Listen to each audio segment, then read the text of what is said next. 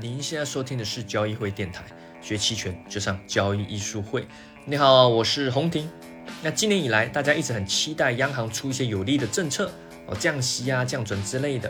啊，去提振经济。啊，当然更重要是提振股市。那本周呢，也的确啊全面降准了，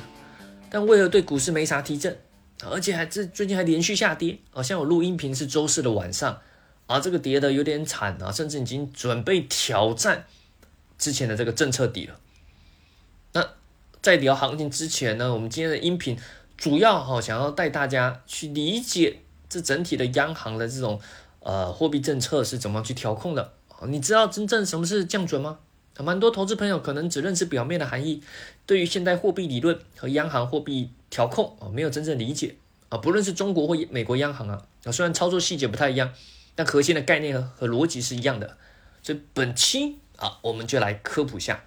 啊。但首先呢，还是要聊聊最近这个行情啊。我们之前有提到了啊，行情走势跟波动率是成反向关系，最近都是一直维持这样啊。这个低点不断的下调啊，但你看波动率慢慢的、慢慢的啊，直到今天周四啊，快速提高啊，因为这一波下跌下来啊，已经面临之前那个政策底了啊。如果你是期权卖方啊，尤其是有卖认沽的哦，一再的强调啊，你肯定要小心的。不论在这个底部是不是会守住哦，你不用去猜，对吧？我们强调我们的价值观，赢在修正，不在预测。那么不用去猜它到底会不会守住，对吧？你至少你不做投机去强烈的这个看跌啊，买入看跌啊，你也得做完全的保护啊，你不能去赌嘛。是吧？你如果做股票，OK 啊，你长线看多也行啊，是吧？反正三年后是一条好汉嘛，是 OK 的啊。长线看多，我觉得是可以用股票是可以，但你做衍生品，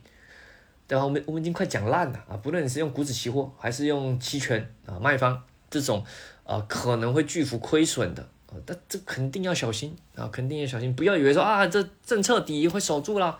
对吧？有可能可以守得住，但有可能是再来一根大阴线，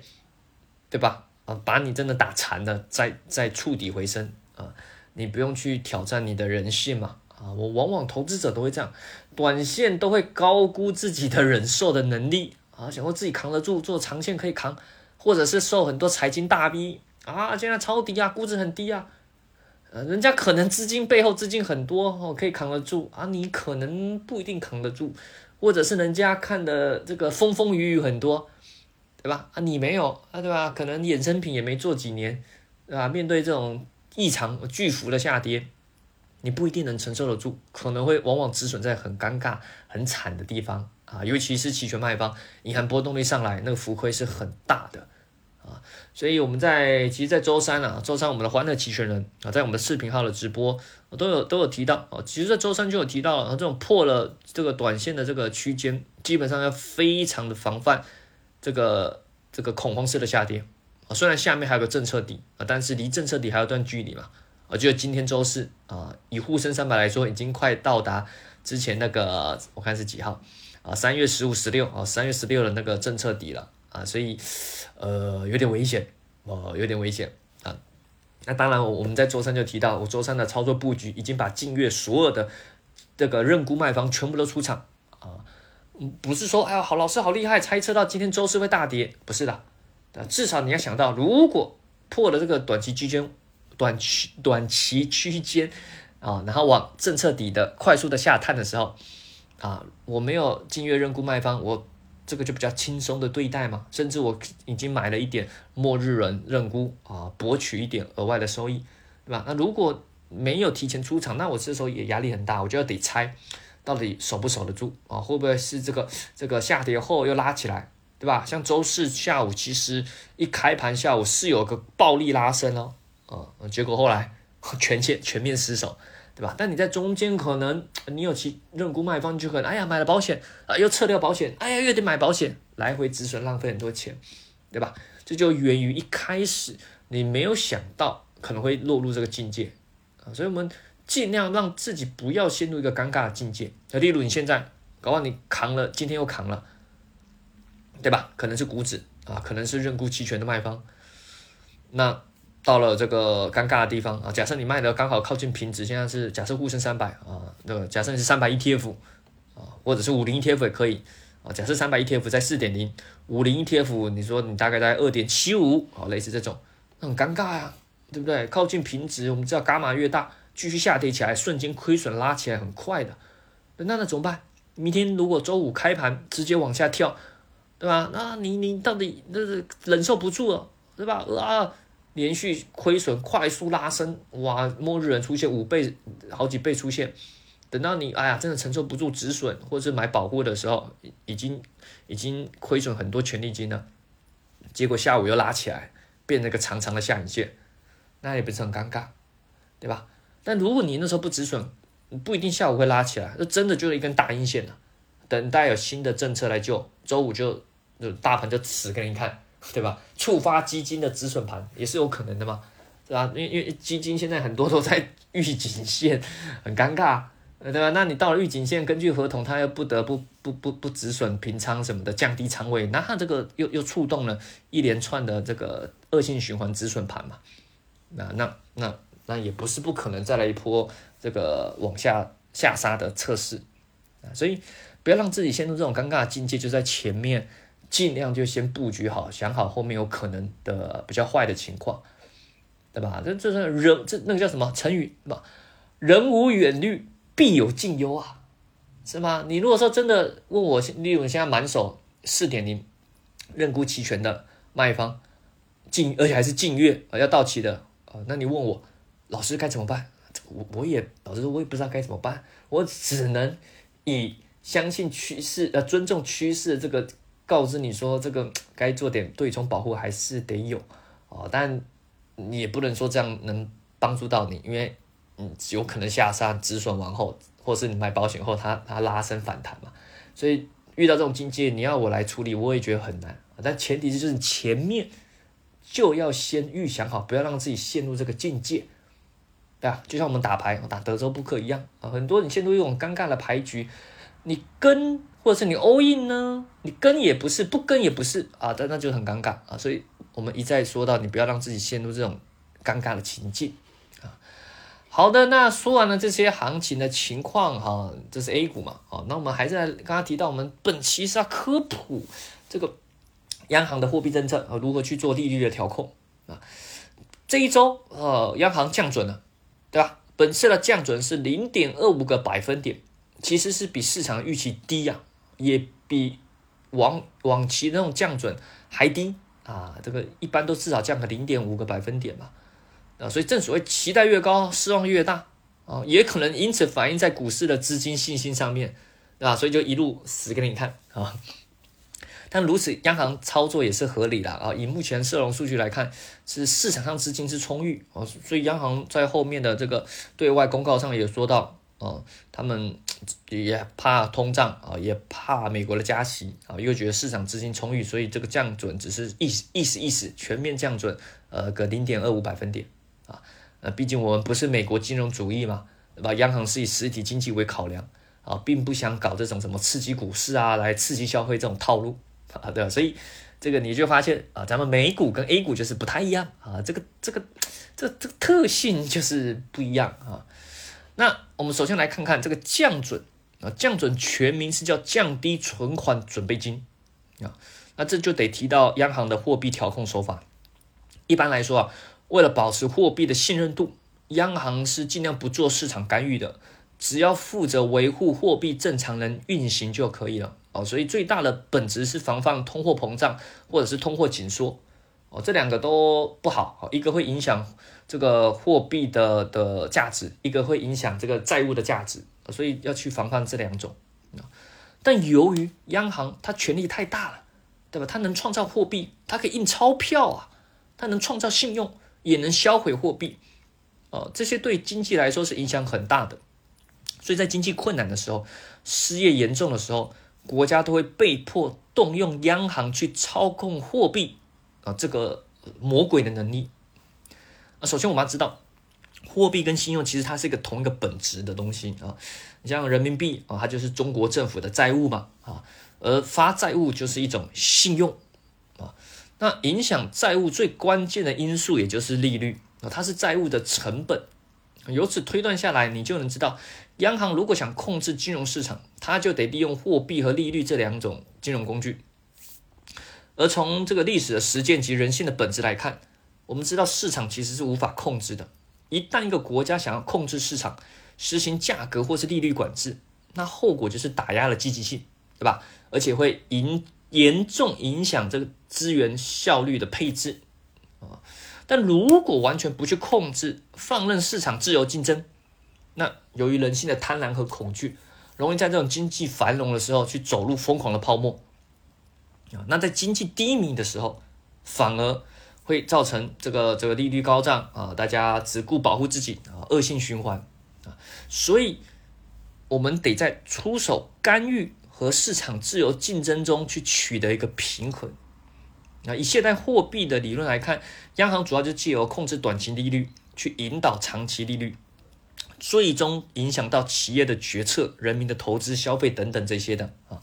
那在控制短期利率方面呢，央行的方法有三个套路啊，就是所谓的存款准备金制度、公开市场操作，还有非常规的货币操作。首先，我们要知道，在现代货币体系里面，钱其实是有分等级的。你的钱跟商业银行在央行的钱是不一样。央行如果发行了一千万的基础货币，这个钱是用在商业银行与央行之间做结算使用，其实跟你没关系。啊，虽然你手上的钞票，啊，的确也是央行印出来的，啊，上面有有有一些这个印制的说明嘛，但在这货币体系里面啊，其实你并不是真正拥有央行的钱，你是间接的啊。那我们刚刚说过，这一千万的基础货币啊，它相当于国家背书的钱啊，非常靠谱，对吧？有国家背书的，对吧？啊，出事了，这国家肯定嘛，这个国家要要要要给这个一定的认可嘛，啊，所以你可以用它来缴税啊，缴什么各种的，不能拒绝，对吧？你不能说你付人民币，有商家拒绝收，他就犯法了啊，要被抓起来的啊。那商业银行啊，它有了这个基础货币之后，如果在没有任何限制的环境下，它可以自由放贷，也就是自己创造啊，再度创造货币，它可以创造出另外的五千万、一亿、十亿都可以，只要大家不来取钱啊，就没有人知道这钱是虚幻的，对吧？其实他真正家底只有一千万，但你不知道啊，你你反正你存在里面，不要大家同时来取款就好了啊。但如果就这样放任商业银行自由的放浪，在贪婪的人性下，肯定会造成信贷泡沫，对吧？总是想多赚点钱，对吧？最终遇到恐慌的时候，呃，遇到一些什么经济危机什么的，或者什么情况下，如果民众都来取钱，对吧？那恶性循环，引发流动性危机，哇！银行说，我我其实没这么多，呵呵，我发太多了，尴尬了，对吧？造成信任崩溃，银行倒闭，企业倒闭，连锁的经济啊大崩溃。那这个在这什么时候啊？美国一九多少二级还三级那时候经济大萧条，就是这样的啊，就是这样的一连串的恶性循环啊。所以央行就需要有这个准备金制度啊，所谓的存款准备金制度啊，这是类似一个保证金的制度啊啊，如果你做过期货，我就知道哦，要压这个保证金嘛啊，你有一个杠杆啊，其实类似的类似的逻辑，例如设定存款准备金的比例是百分之十啊，那就是说你商业银行如果在外面流放的资金有一亿哦，那这一亿的百分之十是多少啊？一千万。对吧？就是说，你需要在银央行里面至少有一千万的存款，啊，就是一千万央行给的这基础货币，哦，这就是存款准备金，以此来作为外部信贷的约束。啊，如果你存准备金不够啊，例如你只有一千万啊，百分之十的一亿嘛，但你放贷两亿怎么办？你差一千万，那你可以跟其他银行借啊，啊，或者是你直接跟央行借，但借钱是有成本的，是吧？以此形成一种收入支出中间的这种呃这种约束，一种信用的管理，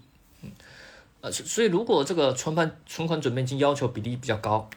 啊，那银行对外放钱的限制就会比较大，市场上流动资金啊就会比较少啊，因为资金成本就会提升了嘛，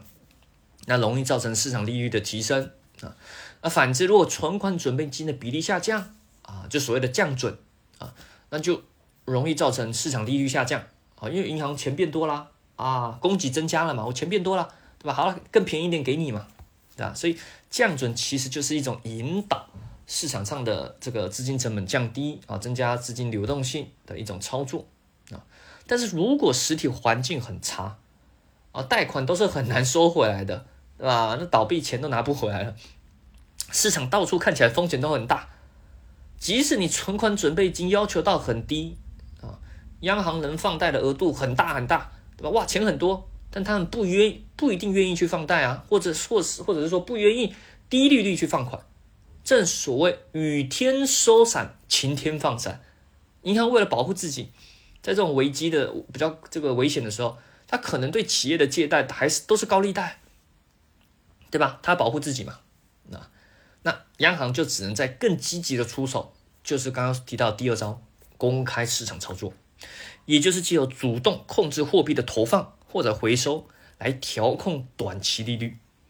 那这个短期利率就能进而影响长期利率，最终给各种贷款有一个定价参考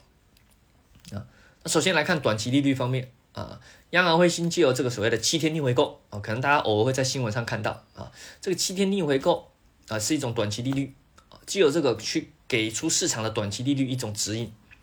呃，短期利率就会在这个七天逆回购的这利率里面去做一个中枢的参考啊，那。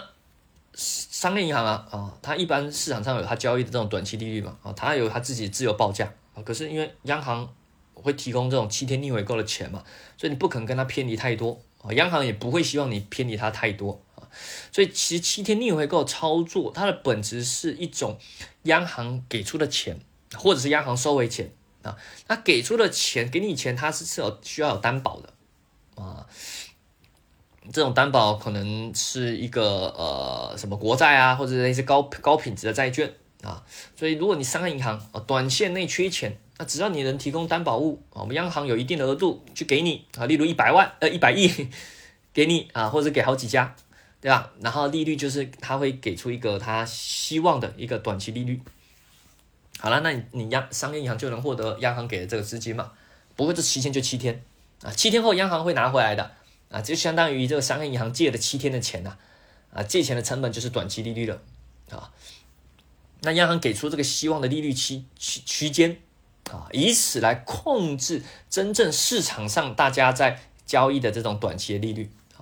如果央行给的钱越多，啊，或者是给你的指指引的这个利率越低，啊，市场资金的流动性就会越泛滥，啊，短期利率就容易被压低啊。但。短期利率和这个短期资金解决的只是流动性的问题，很多企业经营是需要长期资金的嘛，啊，不是说我过几天就还你钱，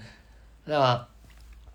啊，虽然短期利率跟中长利率是有关系，两者会互相影响，但从短期利率的变动到中长期利率的变动，有时候传导的有点慢啊，央行等不及了，或者企业等不及，于是央行需要再进一步去影响中期利率。而在中国市场，是要看的就是 MLF，江湖俗称麻辣粉。MLF 是央行提供的中期借贷工具，哦，用此给出一个中期利率的一一种呃区间的指引啊。那其实 MLF 原理就类似七天逆回购了啊，只是贷款期间更长啊，就是你给我个担保品啊，我就给你钱啊。那每个月央行只定期操作一次啊，啊，不是说你随时要钱都有，我每个月定期操作一次。你要来就来就来啊，就来申请啊。那这个就是属于比较中中中期的啊，所以通常是三个月啊、六个月或者一年的这种这种贷款啊，所以给了这些商业银行更长期的基础货币啊，那由此呢去影响市场上的这个中期利率的定价。但问题来了，企业有时候需要更大笔、更长期的资金去买土地、去炒房啊，不说错了，是建设工厂。对吧？那需要更长期的资金，而这个长期利率就真正得是靠市场去决定的。央行就真的不参与了啊，只是说它既有短期利率、中期利率去给出个指引，好，让商业银行他们在这个基础上去决定出合理的长期利率，对吧？这才是真正所谓的市场的利率化嘛，啊，让市市场自由去竞争，啊，做最好的资源的配置。那当然，在这这几年，为了推展这个利率更加市场化、透明化，所以有了一个叫 LPR 的这个制度啊。LPR 它是一种长期的贷款利率啊，存在的目标就是让市场可以去自行决定出一个长期利率做参考啊。那 LPR 利率这个利率怎么产生的？啊，它是由呃好几家啊具有代表性的银行去报价啊，根据他们这银行它本行对最优质客户的贷款利率啊，在以公开这个市场的利率啊，其实就是 MLF 了啊，再根据 MLF 再去加一些点啊，因为 M MLF 刚刚说过是中期嘛，那你长期利率要再高一点啊，然后用这种去综合出给出一个报价。所以你可以把它想象是一个这个重要的一些银行们，他们对于长期利率给出的一种综合性的报价啊。那这个 L L P 啊，它的期限就是比较长了啊，长期的一个利率嘛，有有一年的啊，有五年的，就这这两个数据啊。所以这个就给了市场上啊一个长期利率的做参考，对吧？例如你的车贷、房贷或者是企业债，对吧？银行之间或者是一些民间的一些什么金融公司啊。他们的一些利率的这个贷款利率的参考，就可以参考这个 LPR 啊，这种长期的。简单的总结一下啊，央行利率的调控流程就是借由七天逆回购啊，影响到 MLF，再影响到 LPR，最终由这个定价再影响到各种长期的民间的各种贷款的利率。那如果经济不好，企业经营困难，根据这个现代央行的套路。会执行逆周期策略嘛？啊，所以就用上面那些方法来引导降低利率啊，也就是所谓的降息，以此想要把办法去度过经济危机嘛？啊，降低失业率啊，降低人们生活的成本啊。如果经济太火热了啊，通胀严重啊，那央行就会引导去升高利率啊，也就是所谓的升息啊。但由于股市本身是需要靠资金推动的，还有各种这个投资工具之间报酬的比较。对吧？所以如如果你升息，债券利率很高啊，大幅提升资金成本，那在根本上是对股市不利的，容易刺破那些高估值股票的泡沫。除非企业它本身增长的获利是非常的好啊，或者是人民对未来经济信心爆棚啊，中国一定强啊，这个相信社会主义，哎呀，我们要上太空啊，就是信心爆棚啊这些啊，不然的话啊，就容易。受到这个升息的拖累啊，造成股票容易承压啊。那但即使是这样好了，我们刚刚提到这些的利率操作啊，这些什么的，看似哎好像理论很好啊，很有道理，可是它流程其实很长，呃，影响的效果也不是很稳定啊。这个在学术界或者是实际的操作面都有很多的问题啊，不确定性啊，各种的探讨啊。这这这不是一个确定性的一个一个。方法啊，这中间有很多需要不断的去去呃从实践中去提升的，像例如遇到历史性的经济大危机的时候，哦，这刚刚这方法都太慢了，都没救，对吧？所以在这种日本还有美国央行最近十年的啊十几年的实践下，有了央行的最后一招，就我们刚刚提到的第三个套路，非常规货币操作。也就是你常在新闻里会看到的货币宽松啊、印钞票这类的这种形容，其实它本质就是直接出手干预了，哦，不再墨迹了，不再搞那什么暧昧什么利率传导，这什么这么慢？直接干，对吧？直接印钱给你，直接出钱买你的债，简单粗暴，效果极强，但副作用呢？啊，我也不知道啊，不是我也不知道，这世界上很多的学者、实践家、银行家。啊，这个甚至美联储其实也都不太知道哦，这是这时代最大的未解之谜，对吧？这可能只有假设听音频的你是二零四零年的人，未来的你可能知道了啊，后果是什么？但我们现在是不知道的，我们知道，对，当然我们或许后期可以专门开这一集去探讨这个话题，去去根据我的研究参考了一些金融学家啊厉害的一些人啊，对于这个方面的探讨。啊，但我们今天也不要讲那么复杂，我们只是简单的科普啊，就到这边啊。所以如果觉得对你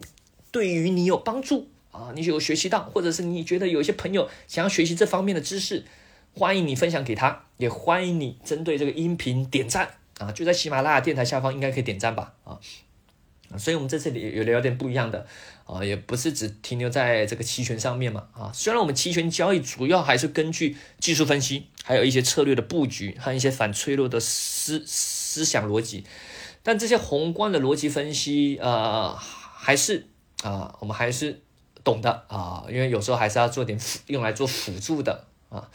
那当然，你如果想学习更多期权知识技巧啊，或者是你想参加我们的呃每天复盘的啊，还有各种实战在盘中的交流的啊，就所谓的期权私货群啊，欢迎你啊，欢迎你，这是一个微信群，欢迎你可以咨询的交易会小秘书，或者是在喜马拉雅电台私信咨询我们，那或者是在我们的交易书会的公众号啊去咨询都是可以的啊。当然，我们本身也有发行私募产品了啊，目前已经运行了差不多一年了，是专门做期权的产品。还不错，目前年化十几个点啊，这个在同类两千只产品里面，呃，现在是排名是前五十啊，虽然是还不错啊，虽然中间有些小失误，稍微回撤大了一点，但整体。绝对收益是正的，而且十几个点，我觉得还还算 OK 的啦，啊，还算不错，呃，跟其他这个很惨的股票基金比起来啊，算算是还不错了。所以，呃，如果你感兴趣啊，你也不想自己说，老师我搞交易学这么多啊，好累啊，我直接想赚钱啊，买产品可以啊，欢迎欢迎，如果你符合资格，是欢迎你买买我们的这个私募的产品的，啊，当然如果想学习靠自己啊，想学习投资，想自己进来搞一搞啊，想学期权。啊，辅助啊，不论是为了去掩护股票上的亏损，或者是借此获得一些额外的增强收益，或者是突然的惊喜的这个巨额的获利啊，欢迎你啊学习期权啊，欢迎你利用我们各种渠道啊，也可以来参加我们的啊期权的实战课程啊。那感兴趣的一样都是咨询我们的工作人员啊，或者是你在呃喜马拉雅电台啊私信咨询啊。当然，如果你还有想听什么内容啊，欢迎在下方留言区告诉我们哦。好了，我们下期再见，拜拜。